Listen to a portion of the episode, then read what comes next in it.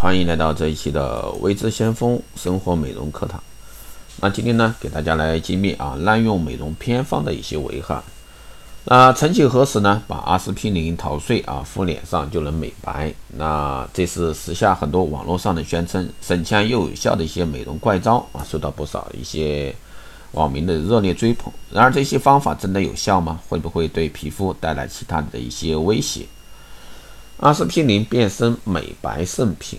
那阿司匹林泡腾片，各大药房呢都有售。用任意爽肤水啊泡开后呢，直接涂在脸上，或者说泡面膜纸使用，敷十五分钟左右，然后按摩一段时间，再用清水洗掉就 OK。啊，这是网络上啊被转了无数次的美容热贴，几块钱一瓶的阿司匹林被吹成了美容圣品，有的帖子呢还详细描述了使用后的效果。皮肤呢异常光滑细嫩啊，肤色变白均匀，痘印呢淡化很多，皮肤光泽感呢明显增加。对于这道美容秘方，那一向对美容护肤这个有心的啊这块儿，我们来说一下。两年前有的啊这个反应，有的女性反应，就按照这个秘方美容了一段时间，开始呢感觉还可以，脸上的皮肤呢确实变得滑腻了，但是连续用了半个多月，发现脸上的皮肤有时发红。担心呢，药物会烧坏的皮肤就没有再用。那其实这块阿司匹林美容靠的是什么呢？水杨酸。那这个阿司匹林能美白，在临床上是从来没听过。这个当中的奥秘呢，可能是在于啊，阿司匹林被水溶解后释出的水杨酸。那德国化学家啊，费利克斯霍夫曼啊，给水杨酸分子加了一个乙乙酰基，发明了乙酰水杨酸，即现在的阿司匹林。阿司匹林在干燥的环境性质稳定，但在潮湿的环境呢，会缓慢分解为水杨酸与醋酸。水杨酸对皮肤的最大作用啊，就是去角质。因此呢，我们临床上通常把水杨酸用来治疗真菌性皮炎。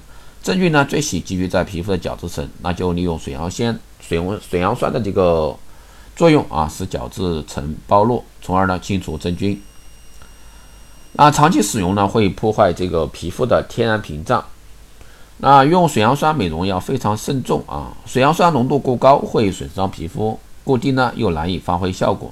浓度高于百分之六的水杨酸对皮肤组织有破坏性，高浓度啊，也就是说百分之二十到百分之四十的水杨酸呢，这对皮肤有腐蚀性。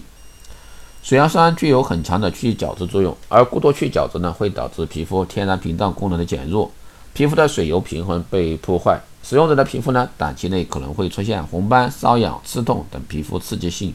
象征长期过度使用水杨酸呢，可能会导致皮肤失去水分和弹性，变得又干又皱。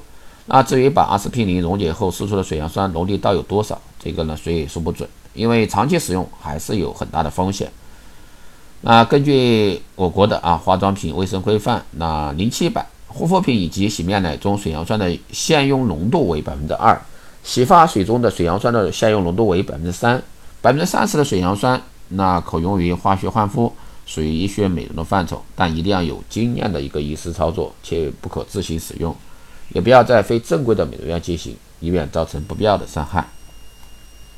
以上呢就是今天给大家分享的啊，关于阿司匹林用来这个当美白圣品的一个风险啊，希望大家在这块慎用。好的，这一期节目就是这样，谢谢大家收听。如果说你有任何问题，欢迎在后台私信留言。也可以加微知先锋老师的微信二八二四七八六七幺三二八二四七八六七幺三，备注电台听众，可以快速通过。更多内容欢迎关注新浪微博微知先锋，获取更多资讯。好了，这期节目就这样，我们下期再见。